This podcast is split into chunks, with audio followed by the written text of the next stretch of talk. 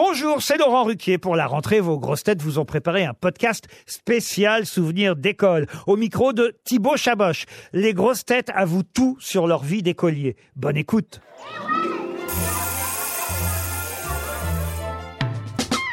Quelle grosse tête imagines-tu professeur et de quelle matière? Alors, comme professeur au lycée, bah, professeur de français, évidemment, le, le- le professeur Rollin, hein, très tatillon, euh, qui t'explique que, euh, que après que, on met euh, l'indicatif, pas le subjonctif. On dit après euh, que je suis euh, rentré chez moi, pas après que, que j'ai. Enfin, je sais même plus comment on dit, tu vois. Donc, euh, très tatillon, et qui t'engueule après que tu l'aies fait. Après que tu l'as fait. Tu l'as. Enfin, vous avez compris. Donc, voilà, le professeur Rollin. Te souviens-tu d'un cadeau de fête des mères que tu as fabriqué pour ta maman?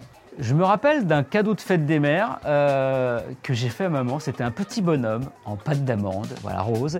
Il avait un petit bouchon de, bouteille d'eau minérale pour faire son chapeau et puis un petit, euh, vous savez, les, petites cuillères en plastique qu'on a dans les petits pots de glace. Voilà, ça avait son petit balai.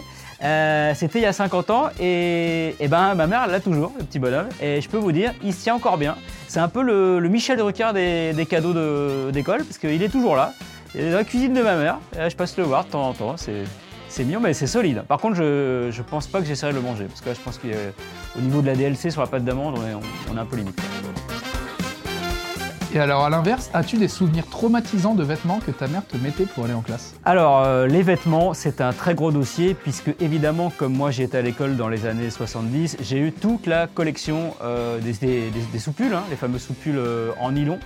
Euh, Vous savez, ceux, quand vous les enlevez, vous avez une décharge d'électricité statique. Donc moi j'avais toutes les, toutes les couleurs. hein. J'avais surtout le jaune pisse. Ma mère l'aimait beaucoup celui-là. J'ai retrouvé des photos de, classe. Euh, C'était toujours celui-là qu'elle me mettait. Et par-dessus, pour euh, ajouter une petite touche de modernité, elle me mettait un, gilet sans manches en peau de mouton retourné. Très classe. Et au niveau pantalon, j'avais droit au, euh, au pantalon en flanelle, alors qui piquait horriblement. Euh, donc elle m'avait cousu à l'intérieur une doublure comme une doublure de veste, mais du coup c'était très froid. Et quand je le mettais l'hiver, j'avais l'impression de- d'enfiler des glaçons en fait. Donc c'était horrible.